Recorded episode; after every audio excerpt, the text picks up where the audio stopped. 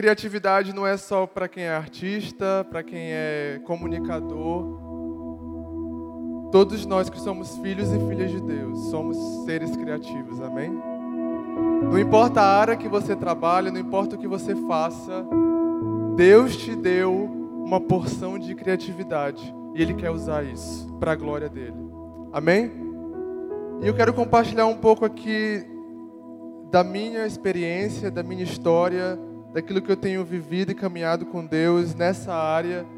E também alguns dos princípios e lições que Deus tem me ensinado e me ensinou ao longo do caminho. E eu espero que de alguma forma isso te, te toque, te ajude, te faça crescer, te, que... E aquilo que eu quero compartilhar hoje não é de mim mesmo, mas eu quero compartilhar com você aquilo que o Evangelho tem para nos oferecer.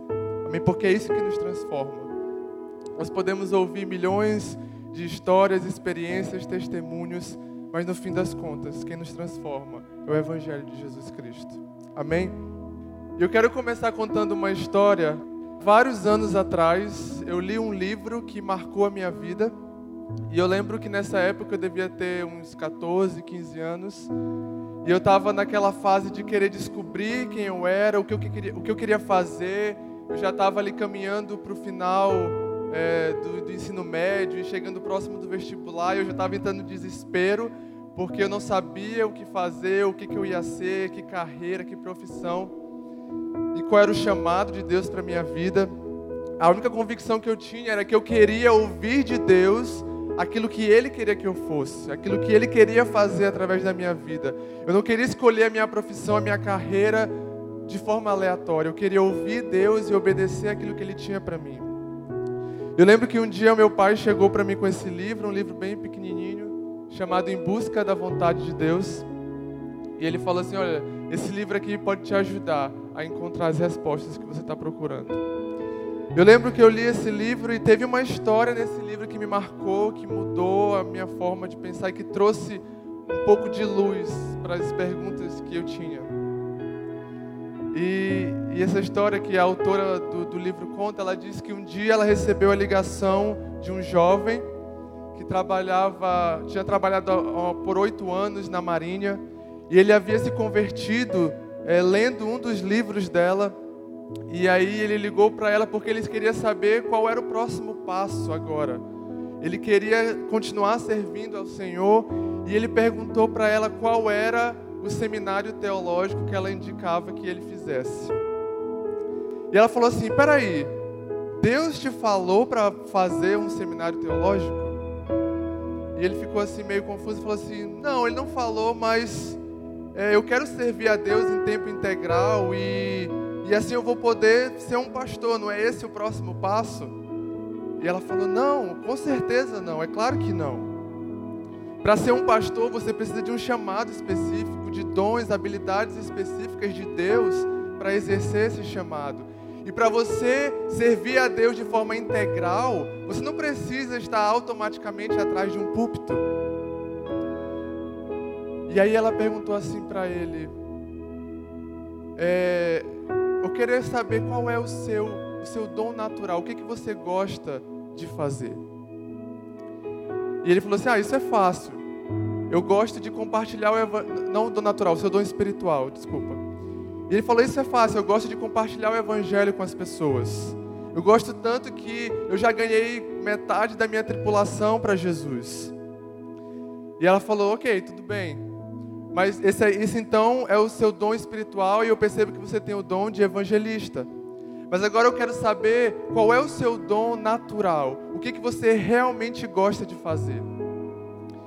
E aí ele respondeu assim: Ah, eu acho que não é muito importante isso. E ela já, eu acho até meio bruto o jeito que ela respondeu. Ela falou assim: Meu filho, eu não estou perguntando se você acha que é importante, eu quero saber qual é o seu dom natural. Já meio impaciente, né? E ele falou assim: Não, mas eu acho que Deus não pode usar isso. Deus não pode usar esse dom natural. E aí ela já ficou irritada. Ela falou assim: Meu filho, se você não quiser responder, então acho que não tem por que a gente continuar essa conversa. E aí veio um longo silêncio depois disso. E ele finalmente disse: Bom, eu gosto de cortar cabelo. Eu sou um barbeiro. E na verdade eu sou muito bom nisso. Vários oficiais, eles me procuram para ter um corte de cabelo antes de ir para um evento importante. Então eu sou muito bom naquilo que eu faço. E ela respondeu: "Maravilha, isso é incrível.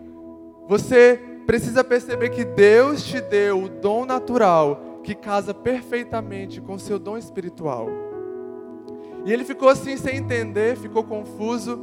E ela foi explicar para ele e ela falou assim: para quem é que as pessoas mais contam sobre a vida delas? É para um cabeleireiro e para o barbeiro. E você tem a resposta que essas pessoas precisam. Você foi capacitado por Deus para dizer para essas pessoas que elas precisam de Jesus. E ela disse assim: Meu filho, não vá para o seminário. Quando você sair da marinha, abre uma barbearia. E felizmente aquele jovem ouviu o conselho dela, ele abriu uma barbearia e ele começou a orar para que Deus trouxesse clientes para ele. E a partir daquele lugar, daquela, daquele negócio, daquela função, daquela habilidade, ele começou a ganhar várias vidas para Jesus todos os dias.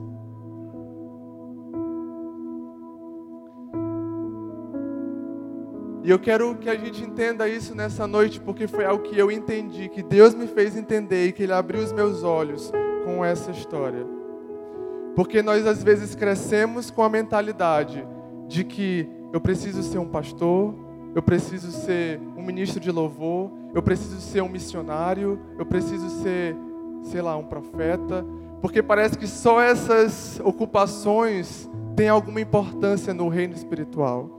Parece que essas ocupações elas ocupam né, um lugar especial, um lugar onde se Deus está vendo aquelas pessoas e os demais não são tão importantes assim.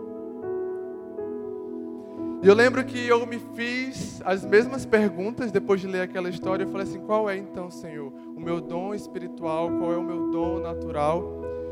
E aí eu comecei a pensar e refletir, eu entendi, bom, eu amo ensinar as pessoas, eu amo ensinar a palavra de Deus, eu amo é, sentar com alguém, ensinar e conversar com ela.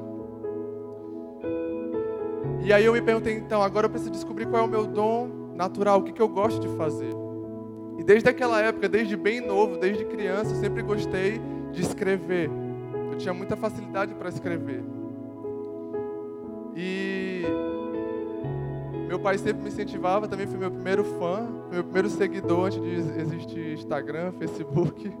Ele sempre lia meus textos e sempre me encorajava, me incentivava. E aí eu decidi fazer algo, Deus me deu uma ideia, e eu decidi, eu tinha por volta de 15 anos de idade.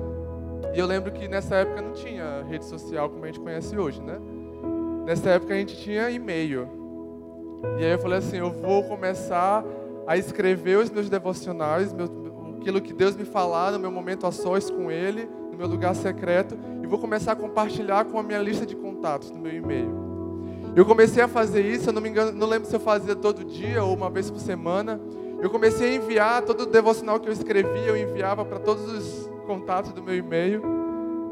E eu recebi algumas respostas das pessoas agradecendo e dizendo como Deus estava falando com elas, como estava abençoando a vida delas, e eu entendi, é isso. É isso que eu quero fazer. E isso foi há 15 anos atrás. Porque eu entendi que Deus tinha me dado dons e habilidades. E Ele queria usar isso para a glória dele. Eu quero que você se faça essa pergunta hoje. Se você ainda não tem essa resposta, pergunte para o Senhor: Senhor, qual é o meu dom espiritual? E qual é o meu dom natural? E como eu posso combinar essas duas coisas para glorificar o teu nome aqui na terra.